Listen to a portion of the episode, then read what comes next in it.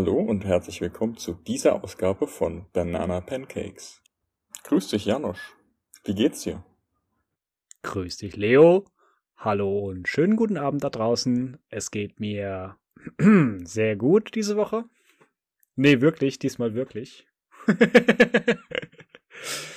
Spätestens seit ich unseren Jingle gerade eben gehört habe, bin ich im Rausch, im Podcast-Rausch. Um nicht zu sagen, heute im pinke, pinke Rausch. Zaster Moneten. Das wäre ja auch noch ein witziger Aufruf, ähm, mal was es noch alles so für Synonyme gibt für das Wort Geld. Wie wär's? Wir verlosen was. Habt ihr Lust, an der Verlosung teilzunehmen?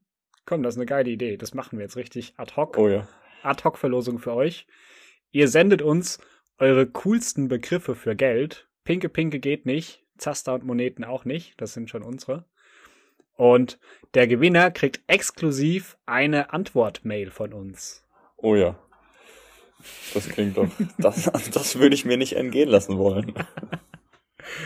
Und die Antwort-Mail ist ja eigentlich nur mehr oder weniger die Geste. Außerdem ein Jahresabo, ein Jahr lang kostenlos alle Banana Pancakes Folgen bei Spotify hören zu können.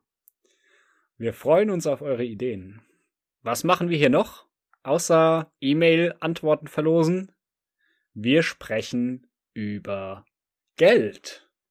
Jeder, der letzte Woche dabei war, hat schon mal ein Gefühl dafür bekommen, aus welcher Richtung wir uns an das Thema annähern. Weißt du noch, was da alles Thema war? Über Kerbhölzer haben wir gesprochen, ne? Über Kerbhölzer haben wir gesprochen, ja. Über Muscheln und Tauschgeld oder wie es gehießen hat. Ja, so ein bisschen haben wir uns angeschaut, wo kommt das Geld eigentlich her? Was sind die Eigenschaften von Geld? Was macht Geld aus? Was noch? Wer macht das Geld? Das war eine ganz spannende Frage. Vielleicht erinnert ihr euch an den Zusammenhang Kreditkarte und EZB.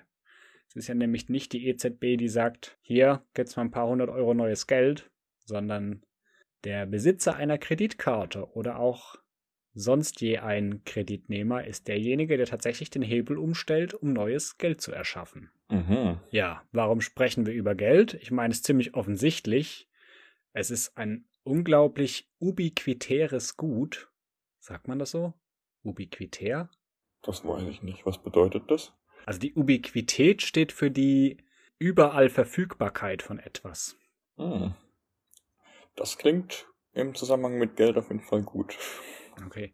Ich, beim, beim, beim Schneiden google ich es nochmal, ob man das sagen kann, ubiquitär. Mhm. ähm, ja, aber was macht das denn in unserem Podcast? Es ist überall verfügbar, also natürlich auch in unserem Podcast. Aber wir haben mit Sicherheit auch noch eine persönliche Motivation dazu, über das Thema Geld zu reden. Hast du das? Ähm, gute Frage. müsste ich mir jetzt erstmal noch eine Motivation überlegen. Grundsätzlich ist halt einfach, wie du sagst, ubiquitär. Habe ich das richtig gesagt? Ja, ja, ja. Natürlich auch in meinem Leben und ich finde es einfach äh, spannend, auch so aus der aus der Perspektive, wo man irgendwie in den letzten Jahren gefühlt das immer präsenter wird mit sich, man muss sich um seine Geldanlage kümmern oder um Investitionen, man muss sich auskennen, man muss wissen, was hier ähm, am Finanzmarkt alles passiert, wie die Zusammenhänge sind und ähm, ja, so ist das mein Gefühl, dass es einfach super präsent, präsent ist das Thema in unserer Gesellschaft und ja, da fand ich es einfach spannend mal zu schauen, was gibt's eigentlich noch ähm, übers Geld zu wissen, was vielleicht nicht in jedem Investitionsberatung und Get Rich Quick YouTube Video quasi gepredigt wird. Was gibt's da noch hinter, ähm, ja, hinter der Idee, hinter dem Konzept Geld? Was gibt's da noch Interessantes zu entdecken? Das ist, glaube ich, so mein, meine Herangehensweise gewesen. Wie ist es bei dir? Ich meine, du studierst was mit Wirtschaft. Wie, wie sind die Zusammenhänge? Ich glaube, meine Studienwahl, die hatte natürlich viele Beweggründe, aber derjenige, der mich zu dem Podcast-Thema Geld gebracht hat, hat da auch mit reingespielt tatsächlich. Ich bin nämlich so einer, ich kann mich sehr darüber echauffieren, wenn ich vermeintliche ökonomische Ungerechtigkeiten wahrnehme. Mhm. Ich bin, mhm. also ich gucke zum Beispiel hier bei Extra 3 realer Irrsinn. wie Steuergelder verschwendet werden. Das catcht mich total. Da könnte ich den ganzen restlichen Tag mit dem erhobenen Zeigefinger rumrennen und sagen, ach, wie kann man nur? da habe ich irgendwie ja, so ein, kann mitfühlen. Sowas, sowas in mir. Und das führt letztlich dazu, dass ich mich damit beschäftigen möchte, weil ganz oft, ganz oft werden so Zahlen ja einfach aus dem Kontext gerissen und vermitteln dann ein ganz falsches Bild. Und meine Herangehensweise ist, dass ich dann eben mehr darüber wissen möchte, um das richtig einordnen zu können. Cool. Ja, jetzt sind wir heute in unserer zweiten Folge. Letzte Woche mhm. haben wir uns angeschaut, wo das Geld herkommt, was früher unser Geld war, wie das im 19. und 20. Jahrhundert bei uns ein bisschen gelaufen ist. Und heute kommen wir wohl in der Gegenwart ein bisschen an. Wir haben uns mal vor die Frage gestellt, wo ist die pinke Pinke? Ganz genau. Wir wollen uns mal anschauen, was ist heute mit dem Geld? Wo ist das alles? Warum ist das nicht bei mir in erster Linie? Ähm, alles bei Peter Oder bei Fox. dir? Oder genau. oder bei euch. ähm, hey, wenn es genau, bei euch ist, dann müsst ihr teilen. Ich, ich, ich genau. entlarv gerade schon wieder so eine ökonomische Ungerechtigkeit. Unsere Podcast-Hörer haben das Geld versteckt. Kapitalistenschweine. genau.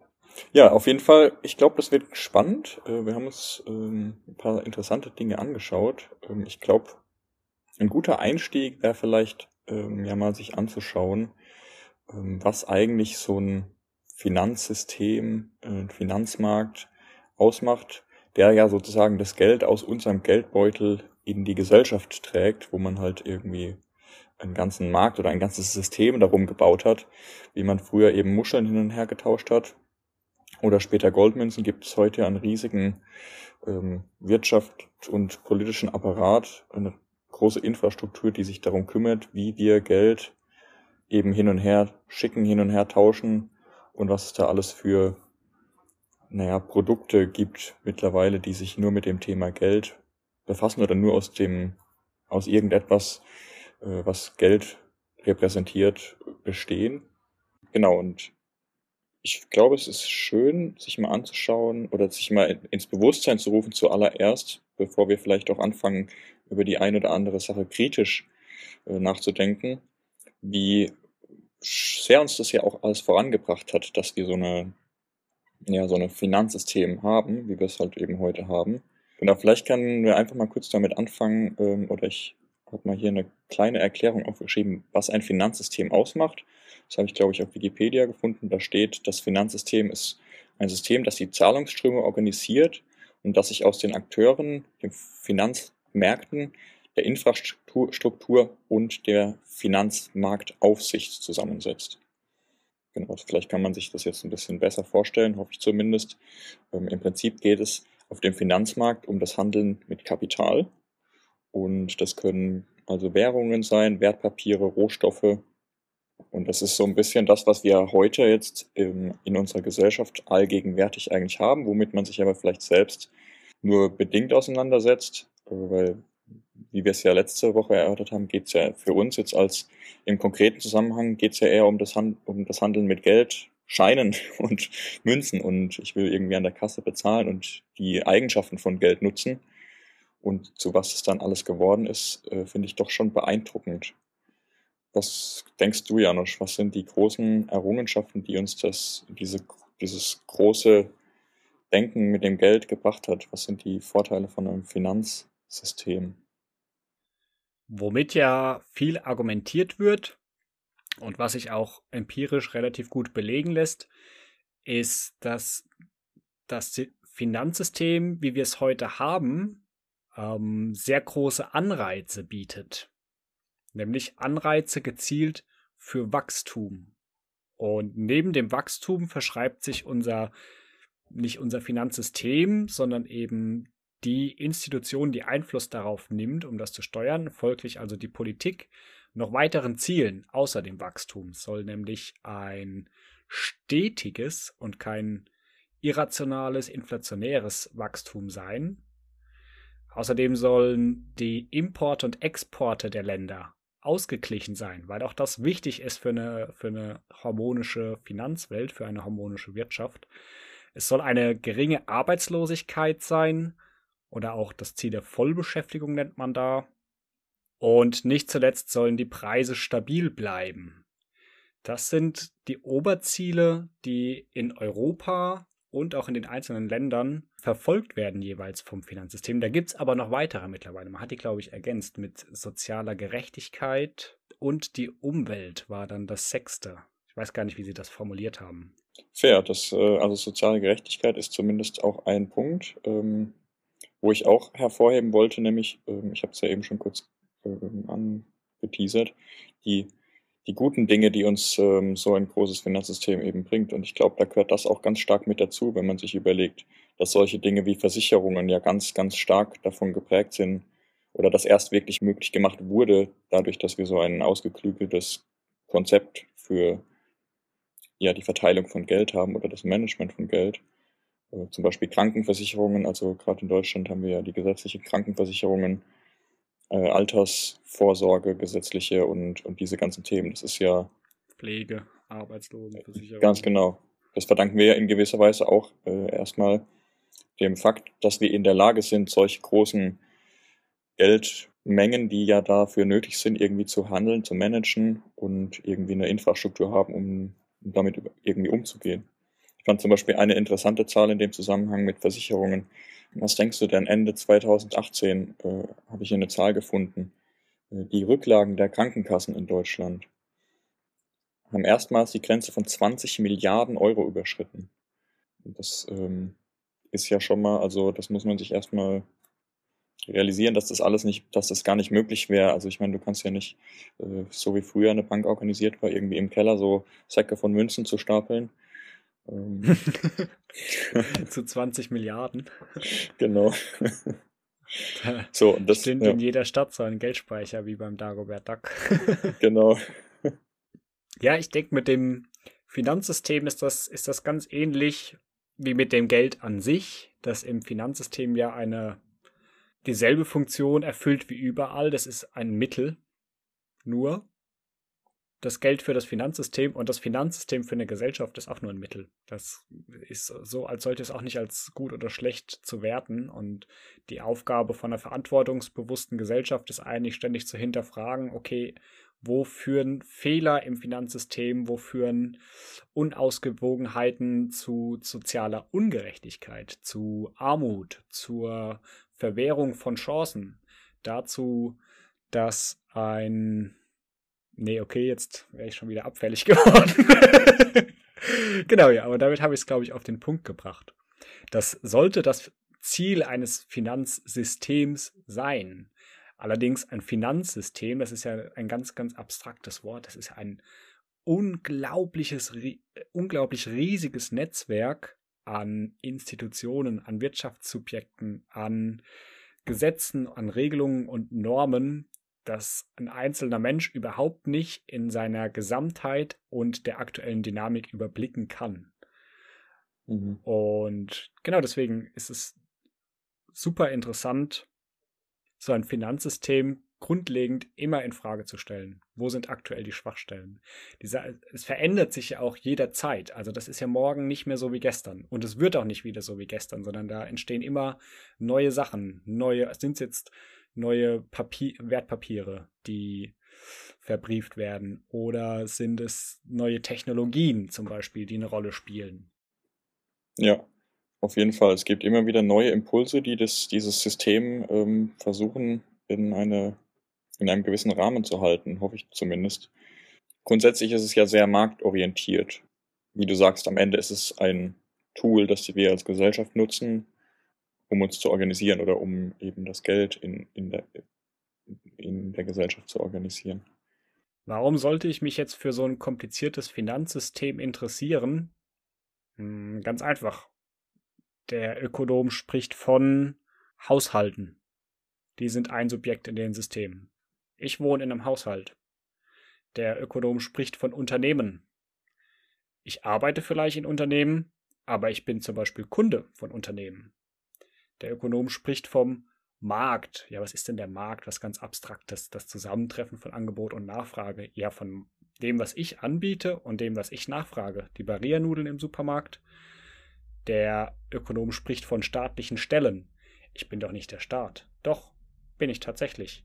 Auch wenn ich dem Staat als Zivilist gegenübertreten kann, bin ich ja trotzdem abhängig davon, was diese staatliche Stelle mir ermöglicht oder eben auch nicht. Und das verdeutlicht ganz gut, dass das Finanzsystem nicht irgendeine Obrigkeit ist, sondern dass jeder einzelne von uns eine kleine Ameise in diesem System drin ist. Und die Erkenntnis weckt ein ganz natürliches Interesse von mir, weil ich jeden Tag, wie sagt man, weil ich jeden Tag mit diesem System in Berührung trete. Durch verschiedene Handlungen. Ich swipe bei Amazon rum zum Beispiel. Das kann oder das hat tatsächlich mini, mini, minimale Auswirkungen auf unser gesellschaftliches Finanzsystem. Mhm. Du hast jetzt die Frage gestellt, oder nee, du hast die These aufgestellt, ein Finanzsystem sei grundsätzlich erstmal vorteilhaft für eine Gesellschaft. Ich glaube, eine moderne Gesellschaft kann ohne Finanzsystem gar nicht mehr leben. Dadurch, dass wir uns im Laufe der letzten Jahrhunderte, so wie der Georg Simmel das beschrieben hatte, um die Jahrhundertwende vom 19. ins 20. wurde ja Geld als Mittel eingesetzt für alle möglichen Transaktionen zwischen Bürgern. Und das ist ja heute die Regel. Alles, was man macht, macht man mit Geld. Und das System da außenrum ist eben das Finanzsystem. Wenn man das sich wegdenkt, dann fangen wir wieder an, Kerben in Hölzer zu schlagen, sozusagen. Mhm. Fair. Ja, stimmt. Genau. Ich kann mir auch eigentlich das nicht vorstellen, dass es ohne so ein ähm, ja, kontrolliertes System noch funktionieren kann. Vor allem, wie du sagst, moderne Gesellschaften sind einfach darauf angewiesen, um auch mit anderen Gesellschaften vielleicht über Grenzen hinaus eben zu, zu interagieren. Es ist ja auch irgendwie ein globales Netzwerk mittlerweile, was da entstanden ist. Wovon wir unser Finanzsystem allerdings ein bisschen abkoppeln müssen, ist unser jeweils aktueller wirtschaftlicher und politischer Kurs. Hier würde ich jetzt nicht mehr davon sprechen, dass das einfach nur ein, ein Mittel ist, egal ob ich jetzt damit meine Wirtschaftspolitik oder Fiskalpolitik oder Geldpolitik, sondern damit soll ja eher ein bestimmter ideologischer Zweck verfolgt werden oder ob der jetzt ideologisch ist oder vielleicht mit ökonomischen Argumenten unterwandert. Was können wir da beobachten?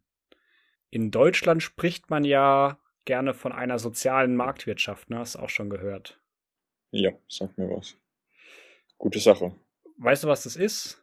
Also zu was für einer Kategorie das gehört? Soziale Marktwirtschaft ist eine ist eine hm, Wirtschaftsordnung. Ich nehme die Antwort A.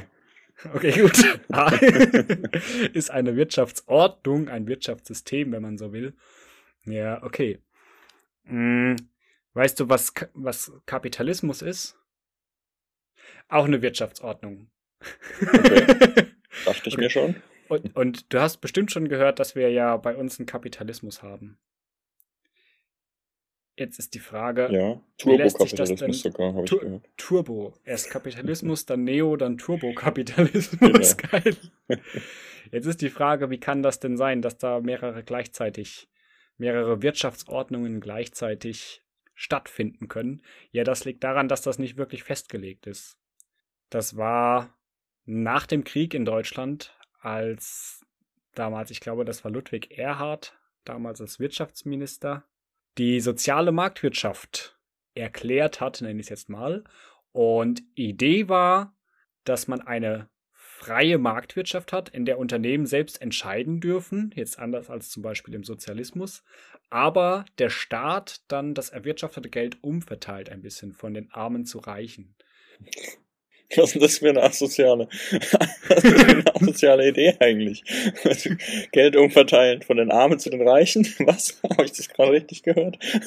nee, eben nicht. In der sozialen Marktwirtschaft sollte es von den Reichen zu den Armen geben. Okay, und jetzt, okay, und jetzt sagt man zwar gerne in unserer Politik noch, wir haben eine soziale Marktwirtschaft, aber was passiert denn heute? Energieumlage. Kurzarbeitergeld und trotzdem Dividendeausschüttung bei Volkswagen. Das ist eine mhm. Umverteilung von den Armen zu den Reichen. Das okay. ähm, sehr kapitalistische ja. Züge. Aber mhm. man kann jetzt zu, heute nicht davon sagen, wir haben entweder das oder das, weil gleichzeitig gibt es hier auch BAföG und Wohngeld und Hartz IV, was ein Transfer in die andere Richtung ist. Es ist also mhm. eigentlich kaum möglich zu sagen, eine Nation oder ein Länderbund verfolgt eine Wirtschaftsideologie oder eine Wirtschaftsordnung als solche, sondern es ist jeweils ein sehr, sehr umfassendes individuelles Konstrukt. So, was beobachten wir jetzt in den letzten 100 Jahren? Die Verteilung des Geldes geht immer mehr nach oben an die Spitze als früher. Das lässt sich mit ganz, ganz vielen Statistiken recherchieren. Und große Impulsgeber, vielleicht hat man die Namen schon gehört, waren damals Margaret Thatcher als Premierministerin von UK und Ronald Reagan als Präsident in den Vereinigten Staaten, die den Markt sehr stark liberalisiert haben. Und jetzt kommen wir zur Agenda 2010. Da ist nämlich ein sozialer Politiker in Deutschland, Gerhard Schröder, ehemaliger Bundeskanzler, nachgetreten mit seinem Reformprogramm Agenda 2010, das er wörtlich untermalt hat mit Wir werden Leistungen des Staates kürzen, Eigenverantwortung fordern und mehr Eigenleistung von jedem Einzelnen abfordern müssen. Das bringt es ganz gut auf den Punkt, wohin wir uns in den letzten Jahrzehnten, in den letzten 100 Jahren drauf zubewegt haben. Also um auf die Frage einzugehen, wo ist die Money? Wer hat die pinke Pinke geklaut? Die ist auf jeden Fall mal heute mehr bei den reicheren Prozent einer Bevölkerung als bei den ärmeren insbesondere bei uns in den westlichen kapitalistisch bis turbokapitalistisch veranlagten Ländern. Ja, das ist, glaube ich, allgegenwärtig. Ähm, so ein bisschen, das lernt man ja schon fast gefühlt in der Grundschule, dass äh, wenn man viel Geld hat, dann ist es auch einfacher, mehr daraus mehr zu machen. So. Zu wenn, ich, wenn ich teilhaben will am Kapitalmarkt, dann brauche ich dafür Kapital. Und das ist ja ganz einleuchtend, dass ja, wenn ich nichts zum Investieren habe, dann kann die Rendite so groß sein, wie sie will, kommt trotzdem nichts mehr raus. Genau, richtig. Mhm. Und da bin ich richtig froh, dass ich dich zum Freund habe. Du hast mich nämlich total unterstützt in der Hinsicht. Ich möchte ja nochmal richtig danken für die 20 Euro, die du mir geliehen hast letzte Woche. Ich mhm, habe die nämlich klar. angelegt. Ich habe die angelegt auf dem Sparbuch da kriegt man aktuell 0,01% Zinsen. Und ich habe das mal, ich habe das mal eingegeben in den Online-Zinsrechner. Ich muss jetzt gerade mal 100 Jahre warten und dann werden aus den 20 Euro 20 Euro und 20 Cent. Geil. Das ist sehr cool. Da kannst du deine Nachfahren ja, ein kleines Vermögen hinterlassen. Ja, den späten Nachfahren. ja, so funktioniert es ist aber tatsächlich, liebe Leute. Es, so funktioniert Kapitalismus ganz genau. Und es ist tatsächlich aber interessant. Ich glaube, das war ja, ähm, also das ist jetzt wahrscheinlich ja eine Dynamik, die noch sehr neu ist oder diese Nullzinspolitik, die ist jetzt ja noch nicht so alt. Und ähm, ich habe jetzt keine genauen Zahlen im Kopf, aber ich glaube, wenn man diese Rechnungen, die hat man ja vor 20, 30 Jahren machen können, wenn du jeden Monat irgendwie 10 Euro in deinen MSCI World, Sparfonds, was auch immer investierst, dann ähm, bist du heute ein reicher Mann, so auf die Art. Mhm. Genau. Das finde ich schon, finde ich schon auch eine interessante Dynamik, so diese, diese Idee vom Zinseszins und ähm, ja, wie das, wie das eben auch dazu kommt, dass aus ähm, ja, Kapital, mehr Kapital geschaffen wird. Was ja eben im Prinzip dazu führt, dass, dass dann eben diese Umverteilung nach oben so stattfindet. Würde ich jetzt einfach mal so in den Raum werfen. Ich meine, du wirst es besser wissen. Ähm, aber hast du denn alternative Konzepte? Also, ich sag mal jetzt, dann war das bei uns oder in der westlichen Welt generell ist es ja, denke ich, so, dass quasi diese Spalt zwischen Arm und Reich äh, eher größer wird und das Geld halt eben eher zu den wenigen Reichen fließt. Gibt es denn da alternative Konzepte oder Länder, in denen das fairer verteilt ist? Oder wie genau ist es denn verteilt? Weißt du das? Also man, es gab immer so eine Faustregel früher, dass irgendwie 10% der Leute 90% des Geldes haben oder sowas. Ich weiß nicht genau, inwiefern das tatsächlich stimmt. Aber vielleicht hast du dazu Daten? Harte ja, Fakten. also prinzipiell brauchst dafür gar kein neues Konzept oder eine neue Reform. Prinzipiell führt jeder Transfer, den der Staat vorgibt, dazu, dass Geld umverteilt wird. Und wenn man einfach wollte, dass Geld möglichst gleich verteilt ist, dann könnte man das auch einfach machen. Dann würde man zum Beispiel einfach sagen, wir führen eine hundertprozentige Vermögenssteuer ab einem Vermögen von, sagen wir mal, 100.000 Euro ein und dann haben nächstes Jahr alle Bürger 100.000 Euro. Ähm, also das wäre jetzt hm. mal ein sehr runtergebrochenes Konzept, um, um das zu mhm. veranschaulichen. Mhm. Im, Im Detail wird ja um genau solche Transfers immer sehr, sehr viel diskutiert und gestritten. Zum Beispiel 9-Euro-Ticket ist ein solcher Transfer. Äh, BAföG mhm. ist ein solcher Transfer. Mindestlohn ist so ein Transfer auch, der das von oben nach unten downtrickeln soll. Aber es ist ja gar nicht unbedingt gewollt im Kapitalismus, beziehungsweise in der Wirtschaftsordnung, die wir heute haben, das möglichst gleich zu verteilen ein großes Argument ist, dass dann die Anreize fehlen würden zu arbeiten. Und das möchte ich später mal noch in Frage stellen. Aber jetzt ging's, hast du gefragt nach der Verteilung. Und zwar gibt es da eine ganz coole statistische Kennzahl, das hat man vielleicht auch schon mal gehört, das ist der Gini-Koeffizient. Ähm, okay. Da muss man jetzt vielleicht gar nicht drauf eingehen, wie man den ermittelt. Aber ganz kurz zur Orientierung so ein Koeffizient, so ein Gini-Koeffizient von 1 in Deutschland würde sagen, dass ein Deutscher alles Geld hat. Und einer von 0 würde sagen, dass jeder Deutsche genau gleich viel Geld hat. Was sind denn jetzt so typische Ausprägungen von diesem Koeffizienten? So in der Regel haben die Länder der Welt irgendwie zwischen 0,25 und 0,6. 0,6 sind dann Länder, die sehr, sehr unfair sind, sage ich mal, in der Verteilung. 0,25 sehr fair. Da ich habe da jetzt mal eine Liste aufgemacht bei Wikipedia. Da sind zum Beispiel einige Länder, ich, ich, ich lese einfach die Namen vor: Slowenien, Ukraine, Tschechien, Moldau, Kosovo, Slowakei, Kasachstan, Belarus, also alles zwischen Osteuropa und Russland. Scheint super oh. fair sein, zu sein beim Verteilen. Die starten so bei einem Gini-Index von 0,23. Deutschland hat 0,3 und steht damit auch noch recht gut da. Also man geht davon aus, dass das Einkommen in Deutschland sehr, sehr gut verteilt wird. Ich glaube, die USA hat irgendwas mit 0,4. Das ist schon mal unfairer, kapitalistischer als bei uns. Und so richtig asoziale Länder. Hier das letzte auf der Liste ist Südafrika. hm. Botswana, Namibia, mhm. okay, die Afrikaner, die, die okay. betreiben keine faire Ökonomie. Zentralafrikanische Republik 056. Mosambik 054. Da möchte man ja, okay, fair, das leben. Ist, ja. ja, das ist irgendwie auch der Infrastruktur wahrscheinlich ein bisschen geschuldet grundsätzlich in, in so oder der wirtschaftlichen Stabilität. Wenn es da äh, extreme Armut gibt zu teilen und zu teilen eben sehr wohlhabende, ähm, weiß ich nicht.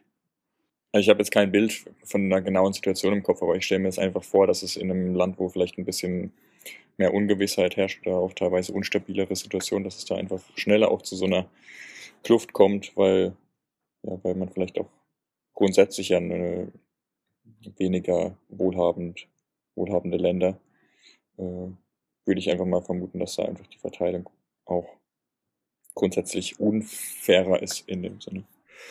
Also ich habe jetzt gerade so, wie ich glaube, da ein Muster erkannt. Wobei, nee, das müsste man eigentlich verifizieren. Aber für mich hat es jetzt gerade so den Eindruck gemacht, dass die Länder, in denen die demokratischen Funktionen besser umgesetzt werden, gerechter wären. Hm. China ist auch ganz schlecht. Vor allem Europa scheint sehr, sehr fair zu sein. Und das macht, macht auch Sinn. Wie entscheidet sich, ob ein sozialer Transfer stattfindet und das, und das Geld, das Vermögen gerechter verteilt wird? Ja, das wird bei uns abgestimmt im Bundestag. Okay. Was verdient denn jemand, der Bundestagsabgeordneter ist? Das ist ja gar kein Verdienst, das ist ja eine Entschädigung. Eine Abgeordnetenentschädigung dafür, dass er da Abgeordnet sein muss. Ähm, allein für die Funktion, ich löse es auf, 10.323 Euro im Monat. Jetzt schau dir mal an, wie oft die nicht da sind. Die kommen ja echt nur zu den wichtigen Sachen dahin, ne? Und selbst wenn sie da sind, tippen sie auf ihren, auf ihren Notebooks rum, weil was machen die? Ja, na klar, die haben andere Jobs, wo sie halt Verpflichtungen haben um, und wo sie mehr verdienen wahrscheinlich als die 10.323 Euro. Okay, jetzt werden die gefragt, möchtet ihr, dass Menschen, die viel Geld verdienen, davon mehr abgeben müssen an die Menschen, die wenig Geld verdienen? Das muss man ja schon mal fragen. Das sind ja die Menschen, die eher viel Geld verdienen. Was mhm. würden die sagen? Was würdest du sagen? Also willst du, Hoshi, willst du was von deinem Geld abgeben? Ungern, wenn ich nicht muss. Schon, ja. Ist irgendwie nachvollziehbar. Und jetzt ist es ja, ja, so in der Demokratie, wenn die das offen sagen, ich meine, die FDP traut sich auch nicht, das offen zu sagen. wenn die das offen sagen, dann befürchten die, dass sie nicht mehr gewählt werden wenn dieser demokratische Prozess gut funktioniert, dann laufen sie Gefahr, dass wenn die sich zu viel Geld als Entschädigung auszahlen lassen, dass sie dann nächstes Jahr nicht mehr in der Regierung sind und jetzt mal platt gesagt diese Einkommensquelle nicht mehr haben. Aber sie sind natürlich auch am Erfolg ihrer Partei interessiert. Deswegen dachte ich, ist, kann man da vielleicht einen Zusammenhang sehen? Das muss man natürlich mal erforschen noch, aber das ist mir jetzt gerade so eingefallen. Warum sollte ein Bundestagsabgeordneter dafür stimmen, einen sozialen Transfer zu bewilligen, weil er eben wieder gewählt werden möchte. Mhm. Bei uns. Und wenn das gar keine Rolle spielt, wie wahrscheinlich in vielen afrikanischen Staaten, in denen die Regierungsbildung ein bisschen fragwürdiger ist als bei uns, dann ist es vielleicht leichter, sich das Geld in seine eigene Tasche zu verteilen. Ganz genau, so würde ich das auch sehen. Es ist, glaube ich, ähm, ein sehr offensichtliches Problem mit, mit äh, Korruption in demokratieschwächeren Regionen, sage ich jetzt mal. Dann ist es irgendwie auch nachvollziehbar, dass dieser Umverteilungskoeffizient da das dementsprechend widerspiegelt. Interessant. Andererseits ist es natürlich auch so, dass wir ja jetzt zum Beispiel hier in der westlichen Welt oder in Deutschland beispielsweise ja grundsätzlich ein sehr, sehr wohlhabendes Land sind Genau, und dann ist es irgendwie auch fair, dass es dann einigermaßen gleich verteilt ist. Warum sind wir eigentlich so wohlhabend hier? Also ich meine, es liegt das alles mit der Tradition. Also ich habe immer so das Gefühl, hm, keine Ahnung, weißt du, hier in Berlin oder auch auf dem Land, man, man läuft so durch die Gegend und sieht überall super alte, prunkvolle Gebäude, Burgen, Schlösser, äh, so im Sinne von, da ist einfach schon was von Generation zu Generation aufgebaut worden was halt eben weitergegeben wird und so sich eben Wert anhäuft. Wohlstand und, wie sagt man, ähm, Vermögen anhäuft, bildet. Aber das kann ja irgendwie auch nicht alles sein. Ähm, ich denke, teilweise sind die Kulturen ja viel älter und geben schon viel länger sozusagen Dinge, Dinge weiter. Also was, was führt es, was, was führt eigentlich dazu, dass es uns hier so gut geht, Janusz? Weißt du das? Ja, also nee, das weiß ich natürlich nicht. Aber ich weiß einen anderen spannenden Zusammenhang. Und der lässt sich auch ganz gut an einem ganz einfachen plastischen Beispiel erkennen. Ich habe 100 Euro und mein Nachbar hat 120 Euro. Wer ist reich? Dein Nachbar? Jetzt habe ich 100 Euro und mein Nachbar hat 1000 Euro. Dann ist dein Nachbar jetzt superreich. Jetzt, jetzt ist er superreich. Ob oder man wohlhabend ist. Oder, oder mhm. ich so, ja, ein bisschen relativ, beides. Ne? Er ist superreich und mhm. ich bin super arm. Mhm. Ob man wohlhabend ist oder nicht, ist völlig unabhängig davon, wie viel Geld man hat. Es geht nur darum, in welchem Verhältnis hat man mehr oder weniger Geld als das andere, als der andere Mensch oder die andere Nation, mit der ich in einer Relation zusammenstehe, mit der ich mich auf einem Markt befinde zum Beispiel. Mhm. Ähm, das heißt, dass es uns so gut geht, liegt daran, dass es anderen auf der Welt so schlecht geht. Mhm. Vielleicht führt einen das näher an die Frage heran, wie das dazu kommen konnte. Ich meine, alle besonders wohlhabenden Länder sind auch besonders stark da drin, in der Vergangenheit viele Kolonien unterhalten zu haben, zum Beispiel. Klar, natürlich, ja. Stimmt, ja, diese soziale äh, Marktwirtschaft, die kam dann erst später, ne? ja. ja. Ich glaube, ein, ein, ein, Grund dafür, dass es uns so gut geht, ist, weil wir das so sehr wollen. Mhm. Wir Engländer, wir Amerikaner, wir Deutschen, für uns ist es ein Ziel, mehr Wohlstand zu haben als andere. Das begründet sich allein darin, dass wir Nationalökonomie betrieben haben. Das ist einfach die Wissenschaft, reicher zu sein als der Rest der Welt, wenn man so mhm. will. Also wirklich sehr stark ideologisch behaftet, gar nicht so, gar nicht so rational, wie man sich das vielleicht wünschen würde oder wie das heute ist. Aber das wirklich, oder ist es heute teilweise auch noch, ähm, das Ziel, einfach der reichste von allen zu sein mit, mit seinem Land Deutschland. Mhm.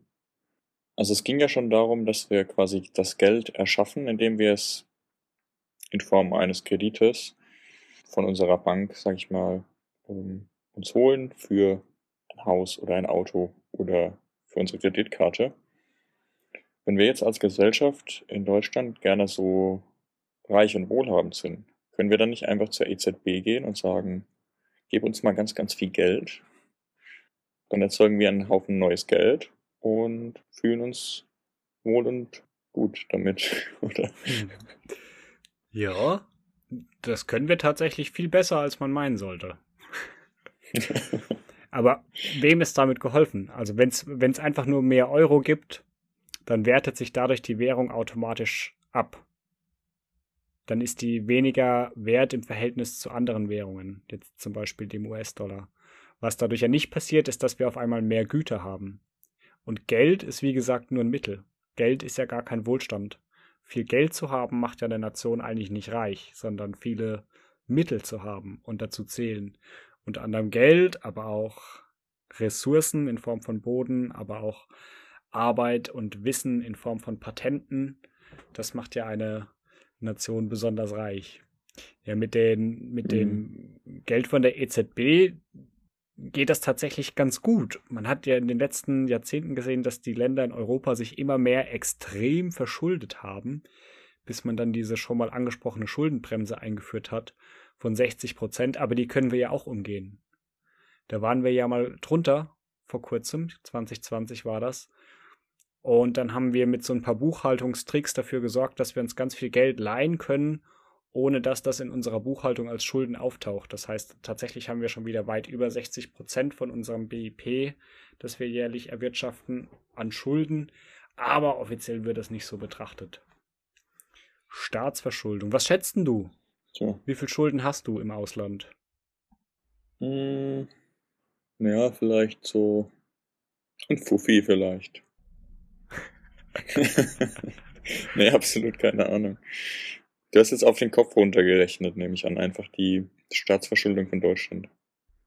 Genau. Mhm. Pro Erzähl. Einwohner. 28.000 Euro pro Nase. Okay. Müsste theoretisch jeder von uns verdienen und Geldgebern zurückzahlen, bevor wir schuldenfrei wären. Das ist ein, ein, ein sattes Ding, ne? Musst du dir mal überlegen. Wo kriegt man denn auf die Schnelle mal 28.000 her? Das ist schon, ja, nicht, nicht so wenig. Ja, ich versuche es mir gerade ja, ja. irgendwie im Kopf schön zu, schön zu rechnen. Wenn ich also sehr kapitalistisch drüber nachdenke, würde ich sagen, okay, jetzt ähm, kann man sich das ja auch so vorstellen, als würde ich jetzt als Staat 28.000 Euro in meinen, in jeden einzelnen meiner Bürger investieren, die ich mir am Kapitalmarkt organisiere und dann, sage ich mal, in, eigenes, in mein eigenes Wachstum investiere, dann würde ich irgendwie sagen, okay, es ist doch irgendwie, müsste ich ja dann sozusagen, habe ich eine Erwartungshaltung von jedem Einzelnen, diese Summe irgendwie auch wieder zurück zu erwirtschaften oder im Optimalfall natürlich plus die Rendite, die ich mir erhoffe. Das ist dann wahrscheinlich natürlich jetzt viel zu kurz gedacht und ähm, sehr stupide runtergebrochen, aber grundsätzlich finde ich jetzt, das klingt gar nicht mal so, so mies. Also, ich weiß nicht genau, wie wir jetzt im Ländervergleich abschneiden, aber ich könnte mir vorstellen, dass das auch noch krasser aussehen kann. Hast du noch andere Zahlen mitgebracht? Gibt ein paar Länder, die da noch tiefer drin stecken. Frankreich, ich glaube, Weltspitze oder zumindest kurz davor, eins von beiden ist Japan. Die haben sich richtig stark verschuldet. Okay. USA haben auch sehr hohe Schulden.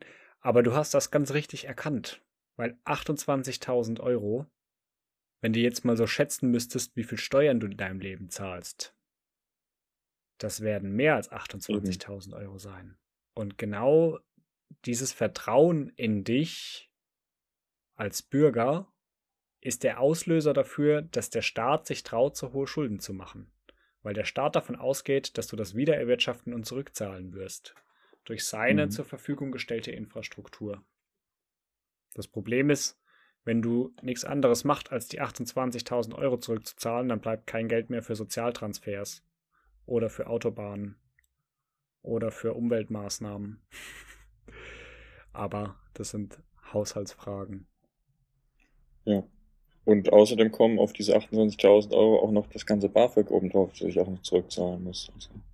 Oh, ja, okay, bei mir auch.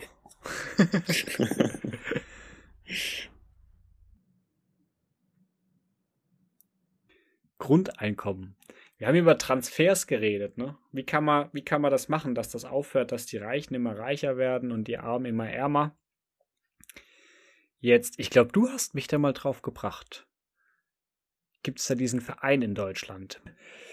Mein Grundeinkommen, was machen die? Die sind aktiv, die befürworten die Einführung eines bedingungslosen Grundeinkommens in Deutschland. Nach deren Vorstellung soll das so ausgestaltet sein, dass jeder Mensch ab seiner Geburt 1000 Euro auf sein Konto überwiesen bekommt, egal was er macht, ohne Bedingungen. Das kriegt er einfach. Ab Punkt. der Geburt. Ich glaube, so habe ich es gelesen auf der Webseite. Stell dir mal vor, du wirst irgendwie Teenager, 12, 14, dann hast du einfach schon boah, halbes ne? Vermögen ne? angespart. Und wie? Krass. Pro Monat 1000. Schon viel Geld auch. Mhm. Aber als ich das dann mal verdient habe als Teenager, war das auch schnell wieder weg. Genau. ja. Ich meine, musst 28 werden und dann äh, hast du zumindest deine staatliche Würde schon mal. Nee, nee, pro Monat, nicht pro Jahr. Ach ja, stimmt. Oh, okay. Schon nach zwei Jahren und zwei Monaten hat man das. Äh, Alles klar. Zwei Jahre, vier Monate. Hätte man seine Schulden Ja, aber das ist natürlich Quatsch. Äh, so kann man es nee, ja nicht rechnen. Ist auch völlig Quatsch, weil es wird ja nicht gleichzeitig die Gütermenge erhöht. Wir haben ja dadurch nicht mehr Wohlstand, sondern es wird tatsächlich nur umverteilt. Ja, mhm. okay, warum umverteilt? Wenn jeder das Gleiche kriegt, dann hat doch im Verhältnis hinterher immer noch jeder das Gleiche. Es ist einfach nur mehr Geld im Umlauf, das heißt, wir haben einfach nur mehr Inflation. Ganz alleine und ganz so funktioniert ein Grundeinkommen nicht.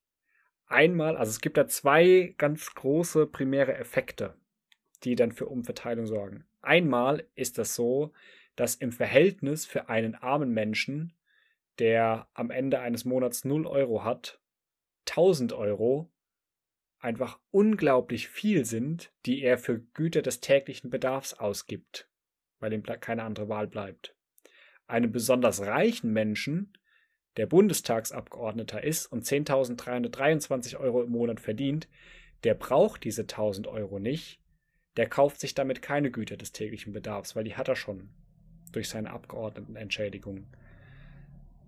Einmal dieser Effekt findet statt und ich glaube nach der Idee von mein Grundeinkommen würde das natürlich als Einkommen gezählt und demnach versteuert. Und wir haben ja in Deutschland eine progressive Steuer, heißt, je mehr ich verdiene, desto höher ist mein Steuersatz. Ich glaube, der Spitzensteuersatz liegt bei 46 Prozent. Mhm. Da müsste dann ein ganz reicher Mensch müsste von diesen 1000 Euro 460 Euro Steuern bezahlen. Ein Mensch, der am Existenzminimum lebt, müsste darauf gar keine Steuern zahlen. Das heißt, er hätte die vollen 1000 Euro. Und so wäre es dann eine Umverteilung. Mhm. Gegenargument ist Gratis-Mentalität. ja, habe ich schon gehört. Äh, finde ich aber irgendwie Quatsch. Also, ich finde diese, die, die Idee, Potenziale auszuschöpfen, so viel ansprechender wie ähm, Gratis-Mentalität. Also, ich meine, klar, da, dazu braucht's Experimente und so weiter, aber am Ende des Tages ist doch irgendwie jeder daran interessiert, irgendwas zu machen, was ihn begeistert. Ich kann mir irgendwie nicht vorstellen, ich kann es mir irgendwie nicht vorstellen, dass plötzlich alle die Arbeit niederlegen und sagen, ja, Netflix und chill. Nee, das glaube ich tatsächlich auch nicht. Also das könnte ich mir bei mir auch nicht vorstellen. Ich glaube eher, dass ich den einen oder anderen Job, den ich nur des Geldes wegen mache, ablehnen würde und stattdessen vielleicht etwas Gewinnbringenderes für die Gesellschaft machen würde. So schätze ich mich selbst ein. Wobei es das mhm. auch geben wird, mit Sicherheit. Hätten wir deutlich mehr Leute, die keiner, wie sagt man, gewinnorientierten Tätigkeit nachgehen. Aber ich meine, ist das denn so ein Selbstzweck einer Gesellschaft? Genau, einer, einer Erwerbstätigkeit nachzugehen? Hat man denn schon mal was davon, einfach nur dadurch, dass man einer Tätigkeit nachgeht? Oder sollte man hinterfragen, was für Tätigkeiten das sind, die man da macht? Ja, ich denke auch. Ist natürlich, ja, ist natürlich die Frage, ich glaube, eine, eine weitere Dynamik, die man da noch ähm, bedenkt, ist so die Sache, dass es ja auch immer äh, Tätigkeiten geben wird, die niemand so richtig gerne erledigen will. Und mhm. wenn die halt auch meistens noch schlecht bezahlt sind, dann wird sich wahrscheinlich niemand mehr finden, der eben diese Tätigkeiten ausführt. Und dann haben wir halt ein Problem, wenn dann in der Schule eben keiner mehr putzen möchte, zum Beispiel. Mhm. Ähm, wobei es dann natürlich abzuwarten bleibt, wie der Arbeitsmarkt sich dann de dementsprechend anpassen könnte. Auf jeden Fall ein, ein super spannendes Konzept. Ich glaube, ähm, was ich persönlich auch ganz interessant daran finde, also ich kenne mich nicht so so richtig gut aus mit den ganzen Dynamiken, die damit äh, einhergehen. Aber ich finde einfach dieses Prinzip, die Vorstellung, dass diese ganze Bürokratie, die aktuell im Zusammenhang steht mit dem Sozialstaat im Sinne von, ob das BAföG ist oder Arbeitslosengeld, Wohngeld, diese ganzen Themen, in meiner Erfahrung sind das extrem aufwendige Prozesse, nicht nur für mich als, ähm, als jemand, der sowas vielleicht mal beantragen möchte, sondern auch grundsätzlich mhm. kann ich mir einfach nicht vorstellen, dass das in unserer Bürokratie in Deutschland mit Föderalismus und so, also es muss ja ein Riesenapparat sein, der dieses alles ja. managt und, ja, ja. und so. Und das ist irgendwie, in meiner Vorstellung vom Grundeinkommen ist das einfach alles plötzlich in Luft aufgelöst, weil man halt ein System hat für, für alle. Ähm, ja. Diese, diese Aspekte. Da bin, ich, ich da bin ich total bei dir. Schön. Also wenn, wenn ich einen Impuls geben möchte, mitgeben möchte für die neue Generation, dann ist es genau das, also ob das jetzt Grundeinkommen heißt, ob das jetzt 1000 Euro im Monat sind. Ich meine, das ist ja auch wieder Schwachsinn. Jetzt legt man 1000 Euro fest, dann hat man zwei Jahre lang 10% Inflation und das hat, sind immer noch 1000 Euro, dann geht dieser diese Schere trotzdem immer weiter auseinander.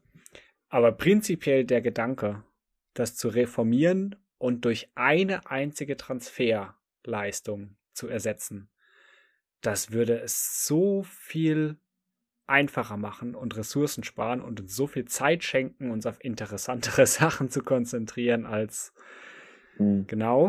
Ihr könnt es euch vorstellen. Und dasselbe mit der Steuer. Jetzt mal so ich weiß, das, das, das geht nicht und dann wird das alles total unfair. Aber ich finde es interessant, sich mal den Gedanken hinzugeben, tatsächlich das komplette Steuersystem nur durch eine einzige Steuer und ein einziges Steuergesetz zu ersetzen. In UK, in England, kommen jedes Jahr im Durchschnitt 600 Seiten neue Steuergesetzgebung jährlich. What the fuck? Ja, ganz genau so. Also natürlich, natürlich ist der Transfer für den einen Bürger höher als für den anderen oder vielleicht auch nicht. Das kann man dann ausdiskutieren. Aber es wäre in meinen Augen ökonomisch absolut sinnvoll und rational, einen einzigen Transfer und eine einzige Steuer in einem zukünftigen mhm. Wirtschaftssystem zu etablieren. Cool. Ja, klingt auf jeden Fall, das ist ein, ein, cooler Gedanke. Hast du, äh, kann ich da kurz nochmal nachhaken, was wären das? Hast du eine Idee dafür? Ist das eine Finanztransaktionssteuer oder ähm, einfach die Mehrwertsteuer oder gibt es dafür Ideen? Wenn man nur eine hat, dann braucht die ja keinen extra Namen, dann kann die einfach nur Steuer heißen. dann muss man die ja nicht unterscheiden von anderen. Die Steuer. Die Steuer. Genau. Aber also worauf, worauf wird die erhoben? Ich, äh, Einkommen, auf Ausgaben, auf Transaktionen. Dann müsste ja irgendwas sein, was auch abbildbar ist, damit es sozusagen irgendwie für diese. Im Grunde genommen hat es eine Regierung heutzutage, nachdem wir ja weg sind vom Goldstandard und nachdem eine Regierung ja selbst bei der EZB Geld schöpfen kann, ähm, eigentlich nur noch eine historische Begründung, abgesehen vielleicht von Steuern, die auch das Verhalten steuern sollen, wie zum Beispiel der Tabaksteuer. Zigaretten, Alkohol, ja. Mhm. Genau, Klar. solche Sachen. Ähm, aber im Prinzip leiht sich, die, leiht sich eine Bundesregierung das Geld bei der Europäischen Zentralbank und muss es auf irgendeine Art und Weise zurückzahlen. Ob man das jetzt vom an der Stelle, wo das Einkommen überwiesen wird oder an der Stelle, wo das Einkommen ausgegeben wird in Form von Mehrwertsteuer oder an der Stelle, wo ein Unternehmen das wegnimmt, ähm, abzwackt, dieses Geld, macht gar keinen Unterschied, weil man kann das ja in jedem Verhältnis durch diese eine Transferleistung wieder genauso angleichen, wie es jetzt auch ist. Man könnte ja theoretisch in, in dem Modell genau die gleiche Verteilung haben wie mit 47 Steuerarten und 193 Transferleistungen. Wenn man das so wollte das, man könnte dasselbe Ergebnis damit erzielen, aber es wäre mhm. einfacher, das zu erreichen. So. Das heißt, jetzt als Beispiel, es ist nur eine Umsatzsteuer und nur Unternehmer zahlen die. Und zwar immer dann, wenn sie Umsatz generieren. Und sonst gibt es keine Steuer. Ja, was würde dann eben passieren in der Volkswirtschaft? Die Löhne würden eben sinken, weil die Unternehmer mehr Steuern zahlen müssen, aber die Arbeitnehmer müssen jetzt auch keine Steuer mehr zahlen. Also das würde sich einfach durch die Lohnsenkungen wieder korrigieren zu dem äh, zu aktuellen Wert, wenn das so gewollt wäre. Das lässt sich natürlich wirtschaftspolitisch beeinflussen, mehr oder weniger. Oder das Einkommen wird versteuert und sonst nichts mehr.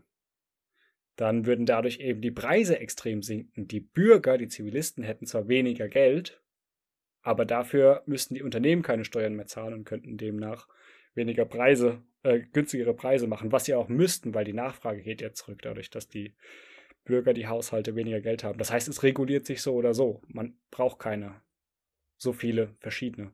Die sind nur mhm. so viele verschiedene, weil das historisch so gewachsen ist und weil man der Meinung ist, dass das eine Wirtschaftssubjekt anders behandelt werden muss als das andere. Aber das könnte man theoretisch auch mit einer einzigen Zahlung machen. Im Endeffekt hat sie so oder so nur einen Kontostand der Haushalt oder der Unternehmer und nicht zehn verschiedene. Ja. genau. Cool, spannend. Wie würdest du die nennen? Steuer ist langweilig, ist auch so ausgelutscht. Hm. Vielleicht die, die Rückführung. Die Rückführung. Die Oder Schuldentilgung. Ich zahle meine Tilgung für das Geld, das, das wir aufgenommen haben. Das klingt irgendwie Oder voll. Das, Allgemein, das, Allgemeinwohl. Ja, genau, es müsste irgendwas. Hey, das wäre eigentlich cool. Weil am Ende des Tages ist es, geht es ja ein bisschen auch darum mit den Steuern, oder? Das, ähm, das zu ermöglichen, was uns ja die Infrastruktur zu bieten, dem neuen Bürger, jetzt im Beispiel Deutschland, um, sei, um auf seine 28.000 Euro äh, erwartete Rendite zu, zu kommen. Genau, und am Ende des Tages ähm, ja, ist ja im Prinzip die Steuer das, was wir als Ge Gesellschaft gemeinsam nutzen, um, um das Gesamte voranzubringen. Das ist, finde ich, ja, vielleicht auch ein, ein, schöner Gedanke, um hier äh, langsam auch zum Ende mhm. zu kommen.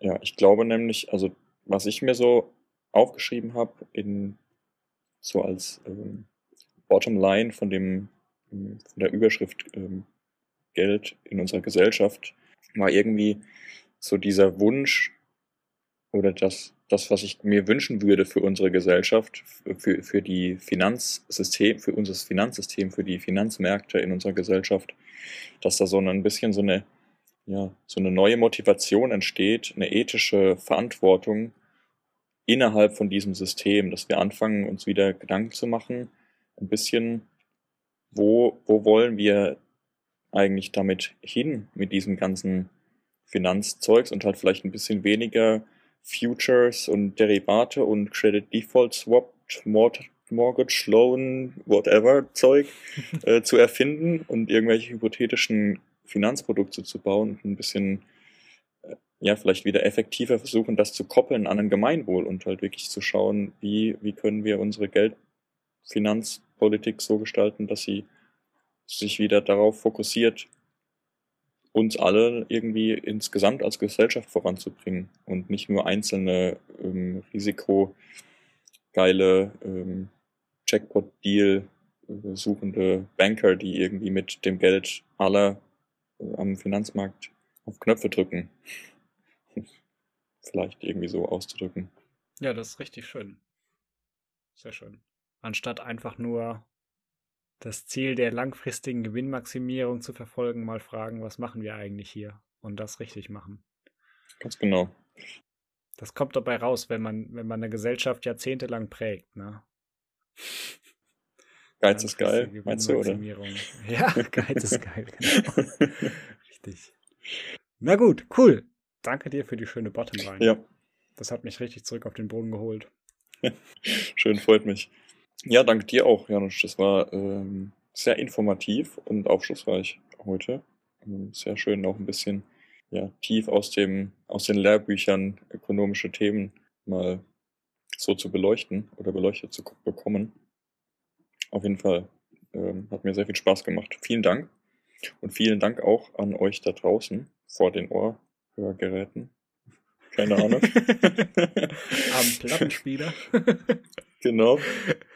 Ähm, ja, vielen Dank fürs Zuhören und wie immer nochmal kurz der, die kleine Anmerkung, dass wir uns total freuen über eure, euer Feedback, Anregungen, Fragen, Beteiligung ähm, in jeglicher Art über Banana Pancakes, der Podcast at gmail.com. Findet ihr auch in den Show Notes. Und dann überlasse ich dem Janusz das letzte Wort. Danke dir für die schöne Folge. Ich freue mich auf nächste Woche. Da reden wir dann ein bisschen über die Zukunft unseres Geldes. Wo fließt das als nächstes hin? cool, mhm. freue ich mich drauf. Dir auch eine schöne Woche. Euch auch. Wir freuen uns auf eure Mails. Bis bald. Ciao, mach's gut. Tschüssi. Tschüssi.